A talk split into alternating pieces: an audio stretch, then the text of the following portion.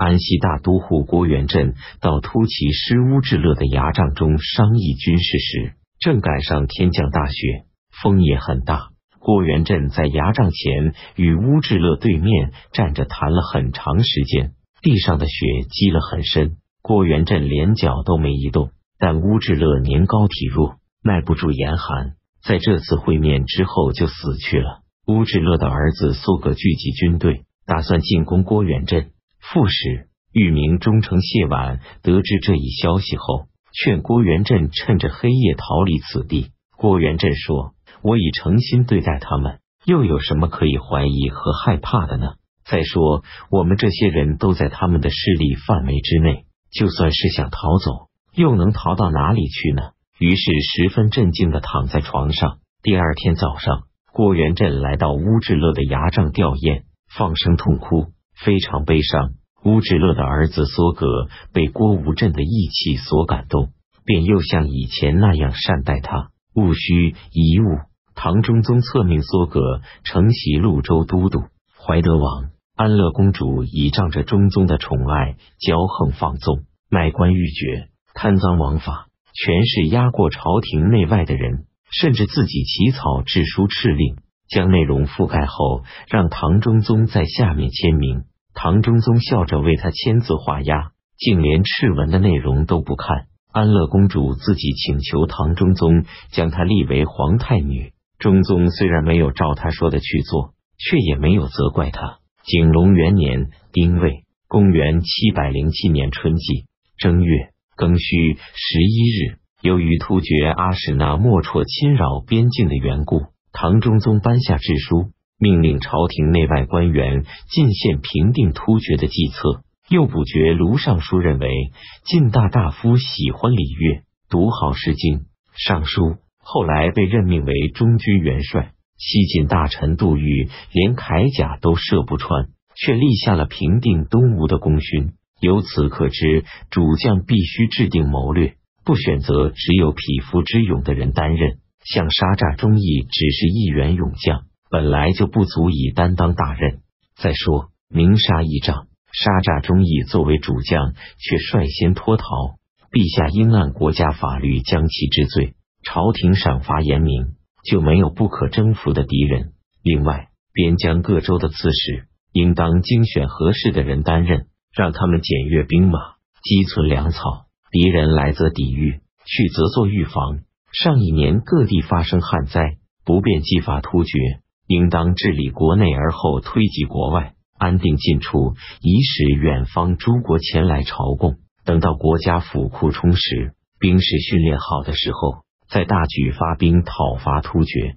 唐中宗认为他的建议很好。二月丙戌十七日，唐中宗派遣武攸暨、武三思到乾陵求雨，时间不长，就下起了雨。唐中宗十分高兴。便发布致命，恢复武士的崇恩庙和号陵、顺陵，同时将韦后之父封王韦玄贞的封王庙改称为包德庙，并将他的陵墓改称为荣仙陵。彼外，唐中宗还下诏规定，崇恩庙的斋郎一律由五品官的儿子充任。太常博士杨福说，太庙的斋郎都是由七品以下官员的儿子充任的。现在崇恩庙娶五品官的儿子做斋郎，不知太庙应该娶几品官的儿子担任斋郎。唐中宗下令太庙也依照崇恩庙的标准。杨福又说，臣子仿照君主的标准，就已经是逾越本分、大逆不道了，何况要君主仿照臣子的标准呢？唐中宗这才取消了这项命令。庚寅二十一日，唐中宗发布敕命。将各州的中兴寺和中兴观一律改名为隆兴寺和隆兴观，并且规定从今以后，臣民上奏言事不得再提到中兴二字。右补却全若那上书认为，改造天地日月等字，是则天皇后特别擅长的事。贼臣敬会等人随心所欲的紊乱前朝规矩，现在废除这些字，无助于醇厚的教化。保存这些字，却有助于使孝顺母亲的美德发扬光大。再者，陛下在神龙元年的制书中说：“处理任何事情都要遵循贞观时期的制度。陛下怎么可以尽赦母亲的遗犯而远尊祖的功德呢？这篇奏书呈上之后，唐中宗亲笔书写诏令，予以褒奖赞美。三月庚子初二，吐蕃派遣大臣西熏热入朝进贡品。夏季四月辛巳十四日。唐中宗把自己收养的雍王李守礼的女儿金城公主嫁给吐蕃赞普做妻子。五月戊戌初一，唐中宗任命左屯卫大将军张仁愿为朔方道大总管，目的是为了防备突厥兵的侵扰。由于今年大旱，粮食价钱很贵，唐中宗召见太府清济处那商议缓解这一状况的办法。第二天。武三思让知太史是迦叶之中上奏说，昨天晚上摄提星进入太微宫，一直到达太帝星座。所主之事是大臣在皇帝闲宴召见时向天子进献忠言。唐中宗认为他说的对，于是降下敕命，称赞季楚那忠诚，通于天下，并赏赐他一套衣服和六十段帛。六月丁卯说初一出现日时。姚道讨击时，监察御史晋昌县人唐九指攻打背叛朝廷的姚州蛮族部落，打败了他们，共斩杀和俘获敌人三千多人。韦后认为太子李重俊不是他自己亲生的，所以很讨厌他。特进德靖王武三思尤其记恨太子李重俊。上官桀馭因为与武三思私通的缘故。在他所拟定的制书敕令中，常常推崇武氏集团、安乐公主与驸马。左卫将军武重训经常欺凌侮辱太子，甚至有时称太子为奴才。武重训还唆使安乐公主向唐中宗建议废掉太子，立他自己为皇太女。太子心中激愤已久，无法平静。秋季七月辛丑初六。太子李仲俊会同左羽林大将军李多作、将军李思冲、李成况、独虎、沙诈忠义等人，假传皇帝的命令，调集羽林千骑兵三百余人，将武三思、武重训父子及其亲属十余人杀死在武三思家中，又让左金吾大将军成王李千里和他的儿子天水王李喜分头带兵把守宫城各门。太子和李多作带领兵马从肃章门砍断门栓，冲入宫中，四处登门搜寻上官桀馭。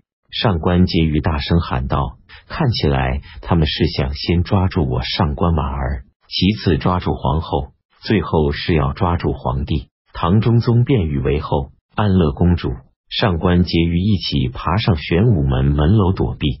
同时，派右羽林大将军刘景仁率领羽林飞骑一百多人聚集在门楼之下，以保护自己。杨再思、苏李乔与兵部尚书宗楚客、左卫将军季楚那拥兵二千余人聚集在太极殿前闭门坚守。李多作率先来到玄武楼下，想要上楼，但受到警卫士兵的拦阻。李多作和太子都有些犹豫不决。勒住兵马，没有立即攻打玄武楼，而是希望唐中宗能出来询问他们起兵的原因。宫闱令石城县人杨思绪站在唐中宗身旁，请求皇帝允许他带兵出击。李多作的女婿与林中郎将野忽利当时担任前锋总管，杨思绪拔剑将他斩首。李多作手下军士当时就丧失了胆气。唐中宗手扶玄武楼上的栏杆，俯身对楼下李多作所带领的千骑兵们说：“你们这些人都是朕的卫士，为什么要跟着李多作谋反呢？如果你们能杀掉谋反的人，不必担心没有荣华富贵。”于是，千骑兵们将李多作、李成矿、独胡之、沙诈忠义斩首，其他的人都四散溃逃。成王李千里。天水王李喜父子攻打太极宫右岩明门，打算杀死宗楚客和季楚讷，但未能攻下，反而战死。太子李重俊带着一百多骑兵逃往终南山，到达西时，能够跟得上的只有几个人了。当他在树林里歇息时，被手下人杀死。唐中宗将太子李重俊的首级献到太庙，然后又用他祭奠武三思和武重训的灵柩，最后在朝堂选手示众。此外，中宗又将成王李千里的姓改为傅氏，太子的同党都被处以死刑。东宫的僚属中，没有人敢于靠近太子的尸体，只有永和县承宁家婿脱下衣服裹住太子的头颅，放声痛哭。他因此而被贬为兴平城。太子起兵时所通过的各个宫门的守卫者都被判处流刑。韦后集团的成员奏请将这些人全部处死。唐中宗下令司法部门重新审理推问此案。大理卿宋城县人郑维忠说：“现在这件大案刚刚判决，人心尚未安定下来。如果再重新改判的话，”那么，因此而辗转不安的人就太多了。唐中宗这才放弃了这个想法。唐中宗任命杨思绪为银青光禄大大夫、行内常侍。癸卯初八，唐中宗下诏大赦天下。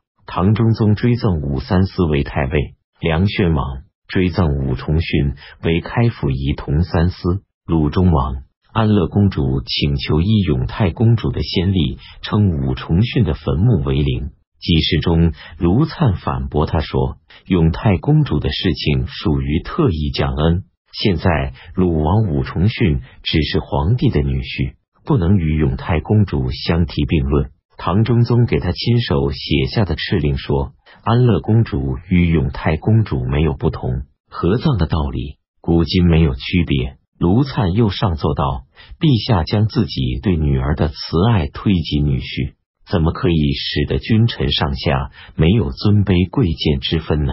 唐中宗这才听从了他的意见。安乐公主十分生气，将卢灿外放为陈州刺史。